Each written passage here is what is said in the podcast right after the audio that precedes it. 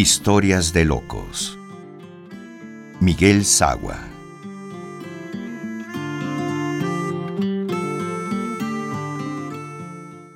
El gato de Baudelaire.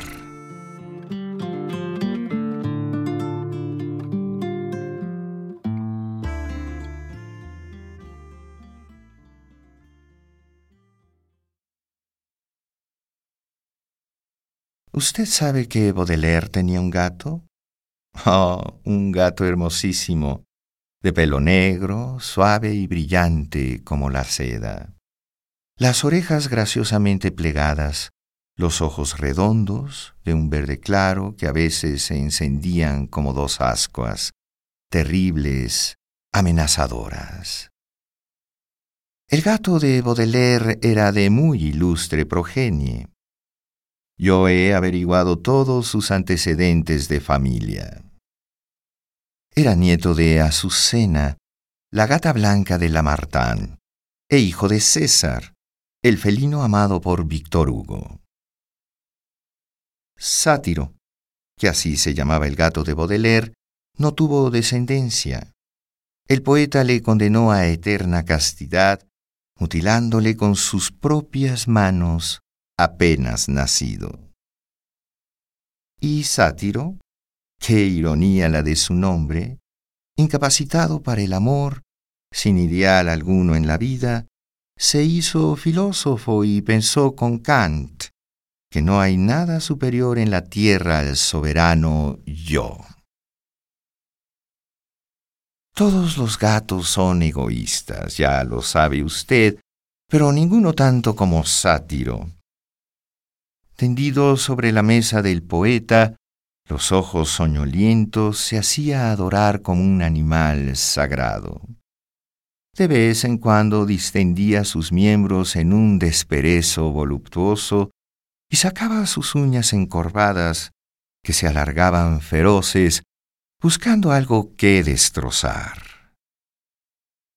Yo odio a los gatos casi tanto como a los hombres. Es una monomanía como otra cualquiera. Todos tenemos alguna. Voy a explicarle el porqué de mi odio hacia esas pequeñas fierecillas del hogar.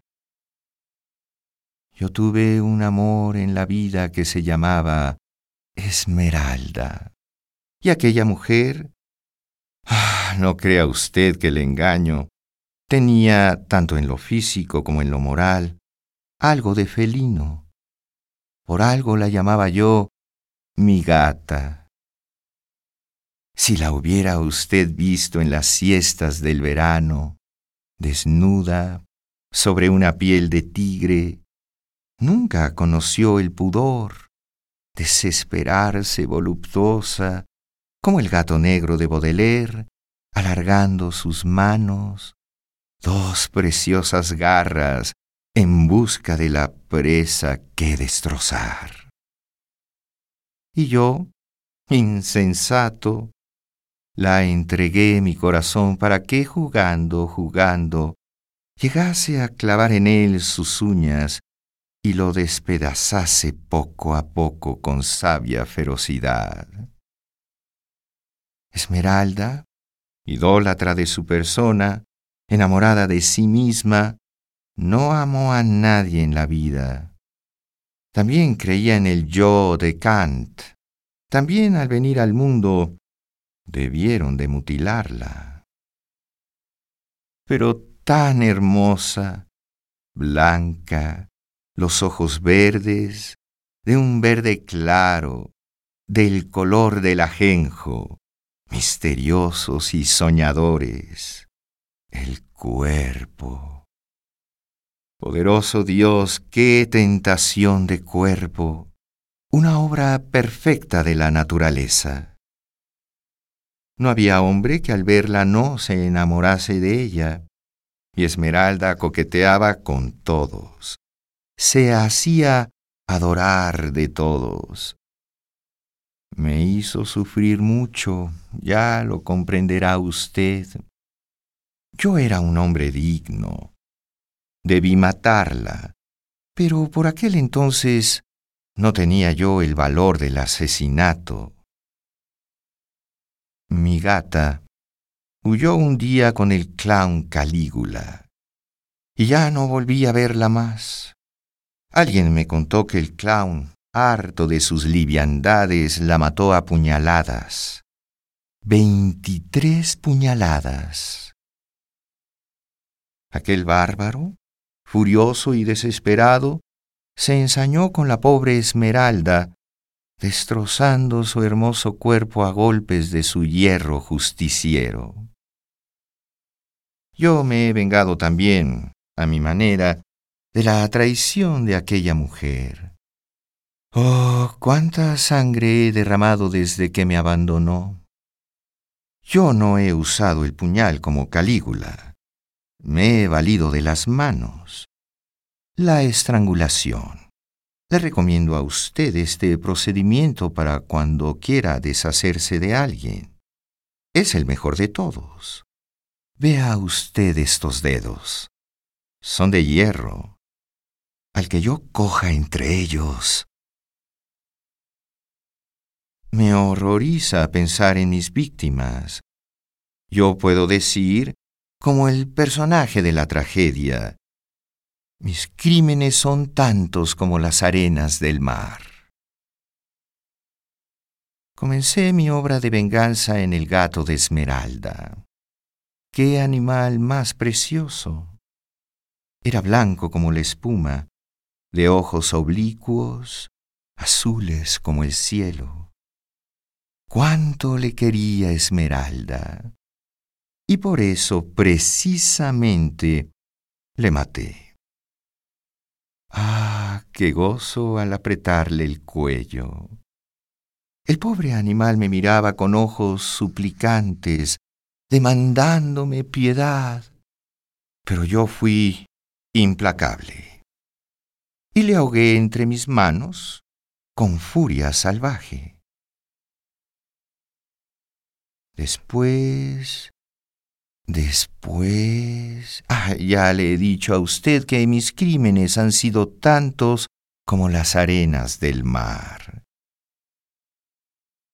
Realizando mi primer acto de venganza, sentí la bestial necesidad de la sangre. Hubo noche en que cometí hasta doce asesinatos. Mis dedos, convertidos en garras, se hacían cada vez más aptos, más inteligentes para matar. ¿Por qué mi odio terrible contra los gatos? se preguntará usted. La respuesta es muy sencilla porque Esmeralda, ah, estoy bien seguro de ello, era una gata con apariencias de mujer.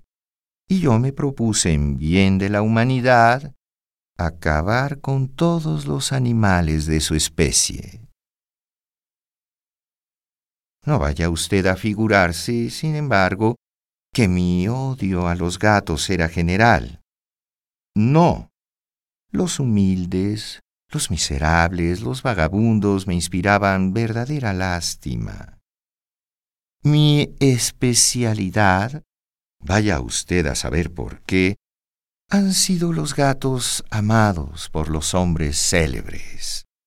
Por eso me fui a París a matar el gato de Baudelaire. Qué espantosa aventura aquella mi última aventura. Aún me estremezco al recordarla. Era de noche. Yo había entrado en la habitación del poeta como un ladrón, descerrejando la puerta. Sátiro, como de costumbre, yacía tendido sobre la mesa en que se escribieran las flores del mal. Sus ojos relucían en la oscuridad como dos ascuas. Me acerqué a él cautelosamente y ya iba a echarle las manos al cuello cuando el animal se puso bruscamente en pie, mirándome airado con sus ojos sangrientos. Yo no puedo decirle a usted lo que pasó después. Sátiro se arrojó furioso sobre mí, clavándome sus uñas, poderosas como las de un tigre sobre la cara. Di un grito de dolor y dejé de ver. Sátiro me había arrancado los ojos con sus garras de fiera. Y por eso estoy ciego. Soy un pobre inválido del crimen, pero bien me he vengado de Esmeralda. Ya apenas si hay por el mundo ningún animal de su especie. Yo he acabado con todo.